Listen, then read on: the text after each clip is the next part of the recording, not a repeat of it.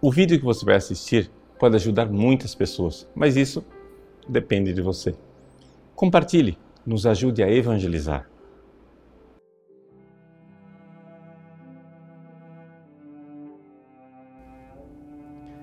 Em nome do Pai, do Filho e do Espírito Santo. Amém. Meus queridos irmãos, no Evangelho de hoje nós ouvimos a parábola do semeador e a sua explicação dada por Jesus. Jesus já adiantou o nosso trabalho, então ele fez praticamente a homilia. Gostaria de chamar a atenção para é, quatro tipos de terreno a respeito dos quais fala Jesus, para os dois tipos que estão no meio. Por quê? Porque o tipo inicial, aquele que é, a semente cai no meio do caminho, são aqueles que não chegam nem sequer a crer. E se você está aqui acessando este, essa homilia, provavelmente você já crê. Ou seja, a semente, de alguma forma, ela já brotou em você. Então, no fundo, no fundo, o nosso problema está nos dois tipos intermediários, ou seja, o tipo de terreno pedregoso e o tipo de terreno onde a semente cresce em meio a espinhos. O terreno pedregoso é aquele que nos coloca diante da provação, ou seja, o sol que bate aquela semente que acaba de brotar rapidamente, ela alegremente recebeu a palavra de Deus, eu alegremente me converti, nossa, fiz um retiro, eh, fui batizado no Espírito Santo e aí, puxa vida, que legal, eu sou de Jesus. Mas aí, você não entende que esse momento de consolação não é para sempre. Jesus diz assim, e é interessante a expressão que São Lucas usa: existe um kairos em que a pessoa crê. Mas logo depois, o kairos quer dizer um tempo oportuno, né? logo depois existe um kairos da provação, em kairu peirasmu. É interessante, a gente ouve falar tanto de kairos, o tempo oportuno, o tempo da graça, etc, etc, mas não reconhece que existe um outro kairos, o kairos da provação, em que você será visitado por Deus Sim, mas será visitado também na provação, onde Deus, que antes te consolava, fecha as torneiras, tira as consolações e quer ver se você realmente o ama. Por quê?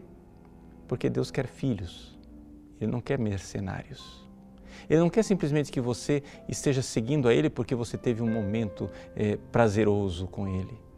Ele quer ver se você o ama, mesmo na aridez, mesmo no momento em que o sol bate causticante e se você continua firme.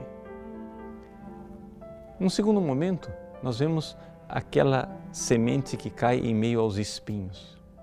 E é o fato seguinte: são pessoas que querem crer em Deus, mas acham que podem estar com os pés em dois estribos, ou seja, em dois lugares, um pé no mundo e um pé na igreja.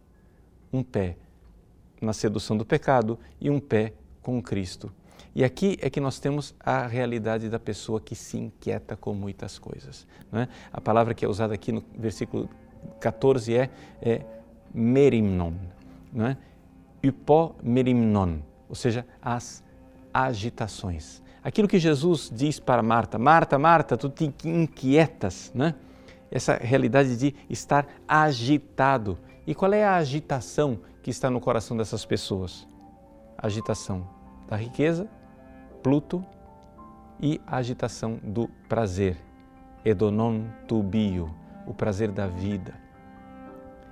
Eis aí que então você que quer seguir Jesus e que quer que a palavra de Deus tenha realmente raiz na sua vida, você precisa se desfazer desse apego mundano o apego mundano da riqueza. Nós somos hipnotizados por essa coisa de dinheiro. A gente acha que a felicidade está em possuir, em ter muito. E, e essa sociedade materialista na qual nós vivemos só coloca sua esperança no dinheiro.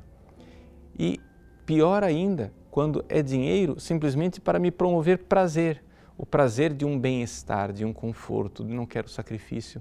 Ora, se você quer seguir Jesus, é necessário renunciar a você mesmo e abraçar a única coisa necessária. Marta, Marta, tu te inquietas e te agitas com muitas coisas, uma só coisa é necessária.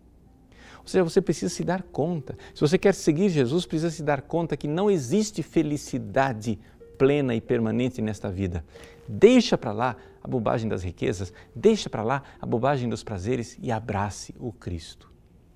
Somente assim nós podemos realmente dar frutos e começar a caminhar e a crescer. E aqui a graduação desses frutos vai ser imensa, porque vai depender da sua generosidade.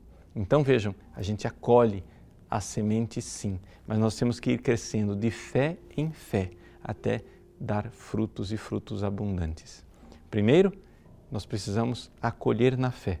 Depois que acolhemos na fé, estar prontos para purificações e provações que vêm de Deus e também saber que uma só coisa é necessária, é o Cristo. Sendo assim, podemos dizer que nós temos uma vocação, a vocação de dar os frutos abundantes do amor. Mas não pense que você vai conseguir servir a dois senhores. É necessário se decidir por Cristo. Somente assim haverá os frutos abundantes. Deus abençoe você. Em nome do Pai, do Filho e do Espírito Santo. Amém. Gostou do nosso conteúdo? Pois bem, o nosso site faz questão de ser um eco da doutrina católica, do magistério de sempre. Muitas pessoas escrevem para nós diariamente dizendo que mudaram de vida, dando seus testemunhos. Quem sabe uma dessas pessoas que está esperando para mudar de vida é um amigo seu. Nos ajude a compartilhar, nos ajude a evangelizar. Se você curtir a nossa página, compartilhar nas redes sociais, pessoas podem salvar as suas almas. Deus usa instrumentos tão simples para transformar os corações. Que Deus abençoe você.